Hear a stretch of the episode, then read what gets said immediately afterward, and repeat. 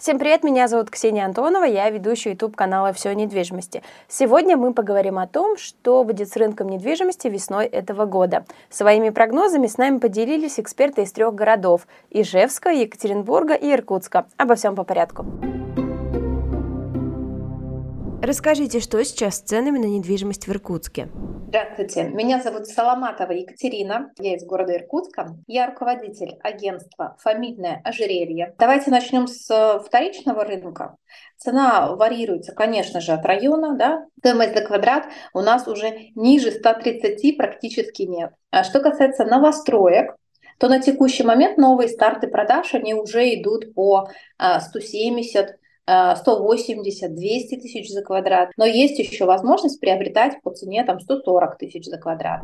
Сколько сейчас стоит квартира в Ижевске? Здравствуйте, меня зовут Оксана Мельникова, я с города Ижевска, я являюсь действующим риэлтором, работаю в агентстве «Метражи». Средняя стоимость нашей новостройки 120 тысяч за квадратный метр. Вторичное жилье тоже. Пятиэтажные дома около плюс-минус 80 квадрат, ну, за квадратный метр. Все, что выше 10 этажей, этажного здания 100-110 за квадратный метр. Какая стоимость жилья сейчас в Екатеринбурге? Меня зовут Иван Панов, агентство недвижимости Stellar. Э, в компании являюсь топ-агентом, руководителем проектов по недвижимости и основателем этой компании. В Екатеринбурге есть такое понятие, как ценовые пояса. Есть э, ценовой пояс центр, да, дальше первый, второй, третий, четвертый ценовой пояс. Для каждого пояса есть э, своя цена. Третий, четвертый ценовой пояс от 100 тысяч рублей за квадратный метр можно что-то найти. В районе центра можно найти вторичку, однокомнатную квартиру стоимостью 5 миллионов рублей. Это где-то 30 квадратных метров старого формата. Если мы говорим про строящееся жилье, ну где-то вот 120 тысяч э, за квадратный метр, если мы начинаем с того ценового пояса и дальше такая же градация.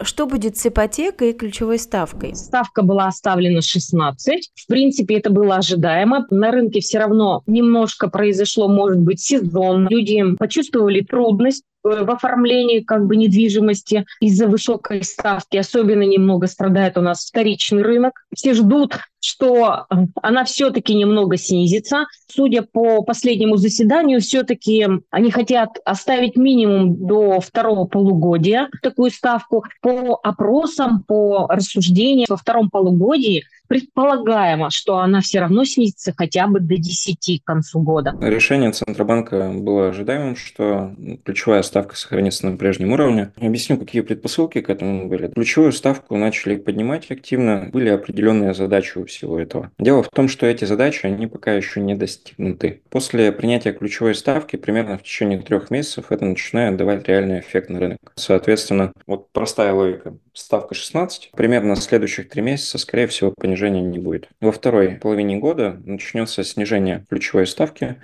на ослабление это все пойдет, но к концу года я уверен, что ставка ключевая останется все-таки двузначная. На самом деле ожидаемо было, что ключевая ставка Центробанка останется на прежнем уровне 16%, и более того, в марте, вероятно, мы останемся тоже на этом уровне.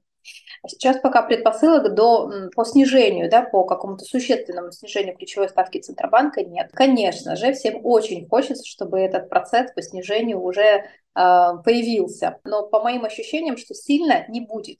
То есть будет снижаться на 0,5%, на 1%, но так, чтобы мы с вами к концу года увидели, там, я не знаю, ключевую ставку Центробанка 11% или 10% даже, да, это, мне кажется, вряд ли. Что ждет рынок недвижимости дальше? Как только снизит ключевую ставку, ценники опять пойдут вверх. Первичное жилье, оно растет. По последнему собранию, когда мы встречались с застройщиками, вот у них за последний месяц уже два раза выросла цена за квадратный метр. Все равно рынок поддерживается за счет льготных ставок. Вторичный рынок немного должен еще упасть, потому что звонков стало гораздо меньше. Они есть, но реальные покупатели, если они находятся, то только из-за того, что человек начинает уже предлагать или снижать, видит, что идет снижение. То, что касается рынка Екатеринбурга, опять же, сделки как проходили, так и будут проходить. Возможно, те, кто переоценили стоимость своего объекта, они будут э, приходить э, к более близкому пониманию реальности. Если быть честным, то конечную цену на объект выбирает не продавец, выбирает покупатель, потому что он голосует за это своим рублем. Хочешь ты продать свой объект дорого, ты либо стоишь, либо снижаешься, либо уходишь с рынка. У застройщиков ну, нет возможности снижать стоимость, потому что есть определенные параметры, которые он выполняет. С определенного времени э, все строительство идет по счетам скролл. Что это такое для обывателя? Это значит, что застройщик строит не на свои деньги, а на банковские деньги. Он платит за них процент. Те люди, которые думают о том, что рынок возьмет, провалится и все остальное, цены на новостройки упадут на 30%, ну, это бред. Если мы увидим снижение ключевой ставки ЦБ, конечно же, банки отреагируют и на это в том числе, да, соответственно, мы увидим с вами снижение. Но а, будут работать эффективнее те кредитные продукты, где граждане могут использовать более льготную процентную ставку или какие-то дополнительные, когда можно взять, например, ипотеку и платить первый год или первые два года только проценты, а дальше уже потом, соответственно, рефинансироваться внутри этого же банка. Ну, и я думаю, что у нас не будет э, жесткого падения какого-то по продажам, да, и не будет такого, что рынок провалится куда-то и сильно снизится.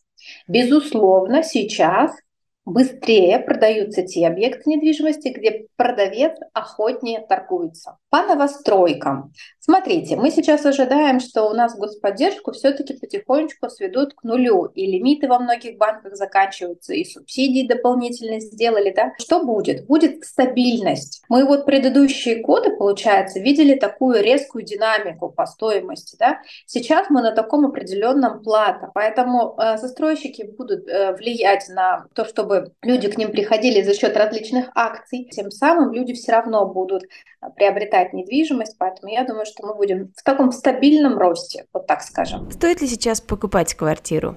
Если очень большая надобность, я думаю, что надо брать. Ценник немножко держится, и вы всегда потом в последующем можете если перетерпеть, сделать рефинансирование. Если у вас такая задача есть, то стоит. Логика всегда очень простая. Человек, который там, выходит на рынок для поиска, у него есть задача. И задача – это не купить квартиру, это только инструмент. Да? Задача – это решить свои какие-то жилищные вопросы, улучшить э, свое жизненное пространство и так далее. Если человек выходит на рынок купить, всегда ему интереснее купить это сегодня, нежели завтра, потому что рынок растет, он рос, растет и будет расти. Просто рассматривайте варианты, не смотрите на то, что, например, я хочу трешку, да, но я ее сейчас не могу себе позволить, поэтому не буду ничего покупать. Мыслите чуть-чуть больше стратегически. И отказываться точно не стоит, потому что за последнее время, ну не знаю, как не падает рынок недвижимости. Да? И что должно произойти, чтобы цены упали? Мировой кризис, чтобы в нашей стране произошел обвал всего и вся, да? Но вы точно хотите, чтобы так произошло в России? Я нет.